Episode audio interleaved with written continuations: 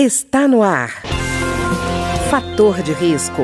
Uma conversa franca sobre os cuidados para uma vida saudável. A apresentação Humberto Martins.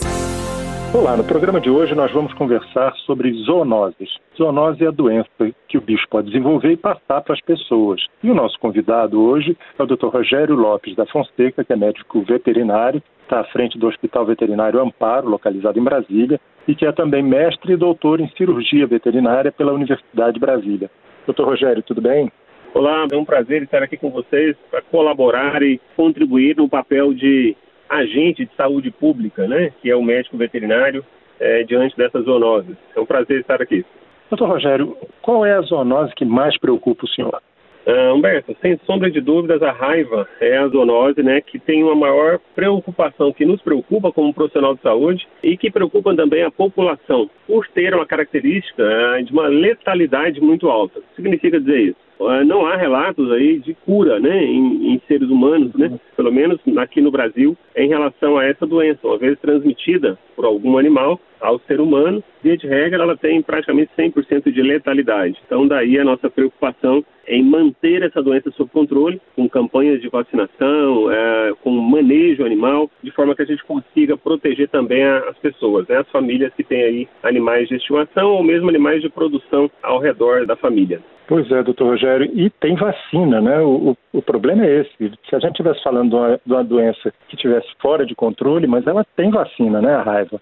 É verdade. É, hoje é, existem campanhas no Brasil todo, é, vacinas com, com, vacinas gratuitas, Humberto. Vacinas de excelente qualidade que precisam né, ser aplicadas de forma regular anualmente nos animais de companhia. Que, que a gente chama de animais de companhia? São os animais dos pets, né, que estão é, em convivência aí com as famílias na, nas grandes cidades e também ah, nas cidades menores. Então essas campanhas devem ser obedecidas, são campanhas que são veiculadas aí em vários veículos de comunicação em determinadas épocas do ano, cada cidade com a sua época, e a população deve atender a esse chamado, fazendo com que os seus animais sejam vacinados. Dessa forma, a gente protege não só o animal né, de ser picado, por exemplo, por morcego, né, a raiva, muita gente acha que a transmissão, Humberto, ela só se ah. dá por mordida de animal doente. Na verdade, não é assim. A gente sabe também que a saliva de animais contaminados em contato com a pele ou em contato com ferimentos de pessoas pode sim ser transmitido. Esse vírus também pode ser veiculado através de picada de morcegos é, hematófagos, por exemplo. Então, eventualmente, um morcego pode entrar pela janela do apartamento de alguém e picar ali um animal de estimação ou mesmo ah, uma pessoa. Então, é importante que a gente é, proteja os nossos animais com vacinações regulares. As vacinas estão disponíveis em campanhas e também estão disponíveis nos serviços de zoonoses de cada cidade, de forma gratuita. E, eventualmente, quem não quiser fazer essa vacina na, nessas campanhas, né, pode procurar também ah, um médico veterinário, no hospital veterinário é, de confiança, para que esse profissional faça a avaliação e a vacinação desse animal. Doutor Rogério, aproveitando que a gente está falando de vacina, e, e, falamos também de animais domésticos, normalmente a gente está falando de cachorro, gato. É, qual é o calendário vacinal para esses animais?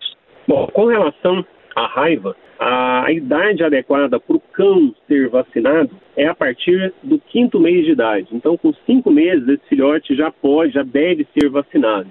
Uh, e não depois disso, e não antes disso também, por uma uhum. questão de imunidade materna. Né? Existem aí alguns anticorpos maternos que podem atrapalhar a produção vacinal. Então, dessa forma, o quinto mês de vida é a idade correta e, a partir daí, uma vez por ano, todos os anos, né, com intervalo de 12 meses. Esse animal deve ser vacinado. No caso do gato, a gente recomenda essa vacinação aos quatro meses de idade. A partir dos 120 dias, portanto, é a idade recomendável para que esse animal seja vacinado e depois com repetições anuais. Mas, além da raiva, existem outras doenças, doutor Rogério, que devem ser observadas? Sim, sim, perfeitamente. Excelente pergunta. Hoje nós temos uma, uma zoonose é, que a gente antigamente chamava de zoonose emergente, mas hoje em dia ela já é endêmica na nossa região, que é a leishmaniose. A leishmaniose é uma, uma doença grave, né, que atinge os animais de estimação, também os seres humanos, por isso é uma zoonose. E ela é uma, uma doença transmitida por um mosquito, pela picada de um mosquito. Portanto, ela é uma, uma, uma doença que tem como vetor aí um mosquito, que é um mosquito palha. É um mosquito, uhum. é um flebótomo, né, que pode transmitir a doença, picar o animal doente, picar outro animal sadio e também picar pessoas, né, transmitindo a leishmaniose para a pessoa. Essa doença é, é muito grave, Humberto, é extremamente grave. É, ela pode causar alterações é, no fígado, nos rins, ela causa realmente muitos efeitos negativos na saúde dos animais e também na saúde das pessoas e muitas vezes ela se manifesta de diversas formas né, nos nossos pets. Eventualmente, é, esses animais podem ficar subclínicos, eles podem estar uhum. contaminados e não manifestar nenhum sintoma. Daí a importância desse animal estar sendo acompanhado de forma regular por um médico veterinário. Eventualmente, a gente recebe pacientes aí no, hospital, pacientes que vêm para check-up muitas vezes. E muitas, em muitos casos, quando a gente vai pedir o exame, mesmo o paciente não tendo nenhum sintoma, o exame vem positivo, né? A gente tem, hoje faz exames sorológicos, faz exames de PCR, e esses exames muitas vezes podem chegar positivos com um animal totalmente sem sintomas. E a gravidade maior é que esse animal é um transmissor, ele está positivo perto da família, transmitindo a doença para outros animais e potencialmente também para as, as pessoas ali que convivem com o animal. Então é uma doença grave na nossa região, nós precisamos estar atentos. E uma das formas de prevenir essa doença também, Humberto, é a vacinação. Infelizmente, uhum. o poder público não disponibiliza essas vacinas de forma gratuita para a sociedade, para os animais, né? Uh, e essa vacina realmente ela precisa, ela é paga, né? Os hospitais veterinários, as clínicas veterinárias dispõem dessas vacinas para que o paciente seja vacinado e seja prevenido aí, que ajude na prevenção dessa zoonose tão grave, né, quanto a raiva. Uh, e o esquema uhum. de vacinação para essa doença, Humberto, é um esquema de vacinação que deve obedecer o calendário vacinal da região, de cada região. O médico veterinário também vai orientar o momento certo dessa vacina ser feita. Em geral, essa vacinação precisa começar a ser realizada a partir também do quinto mês de idade de vida do paciente. Certo. E, doutor Rogério, outra doença que eu vejo que há muita preocupação é toxoplasmose, que sempre se faz uma relação automática com o gato. Essa relação é correta mesmo? Ela é correta, ela é correta, Humberto. E ela, na verdade, a toxoplasmose, ela é provocada, ela é, de, ela é causada né, por um protozoário, né, um protozoário aí do gênero Toxoplasma. E a grande preocupação desse protozoário em contato com mulheres gestantes está justamente no fato de que se a mulher tem contato com esse toxoplasma, com esse protozoário durante um período específico da gestação, pode ter efeitos é, ruins, deletérios no desenvolvimento fetal, além de ter complicações para de saúde para a gestante. O feto também, né, o, o embrião, ele pode ser prejudicado no seu desenvolvimento. Uh, e daí a, preocupação né, nossa é quando tem ali uma família que está sendo atendida por nós e que tem o seu gato como animal de estimação, é orientar de forma correta a família para que o seu gato né, passe por exames sorológicos para saber se esse animal já teve contato com, com esse parasita, se ele está em contato com esse parasita, se ele está doente, se ele está de forma subclínica afetado, para que muitas vezes esse animal seja tratado de forma correta e que não cause problemas de saúde para a gestante nem, nem para o seu futuro filho. Então é sim, de fato, uma preocupação, a forma de transmissão dessa doença para as pessoas é através do manejo com fezes contaminadas. Via de regra, as fezes do gato pode conter ali uma forma infectante ah, do toxoplasma que em contato com as mucosas da, das pessoas, ou seja, em contato com a boca, em contato com os olhos, pode é, veicular essa doença para as pessoas e aí as pessoas podem desenvolver os sintomas dessa doença. Então, uma das formas da gente prevenir realmente a toxoplasmose, né, quem tem animal em casa, é tendo um manejo adequado, com utilização de luvas, por exemplo, na hora de fazer a limpeza ali da caixa de areia do seu gato, utilização de luva é muito importante, fazer com que, é, em contato com crianças, essas crianças sejam é, corretamente educadas para que não tenham contato aí com as fezes do animal ou com uma caixa de areia, para que eventualmente essas crianças também não desenvolvam essa doença, não possam se contaminar. E em outros países, não é o nosso caso aqui, né, a doença também poderia ser transmitida através da ingestão de carne contaminada.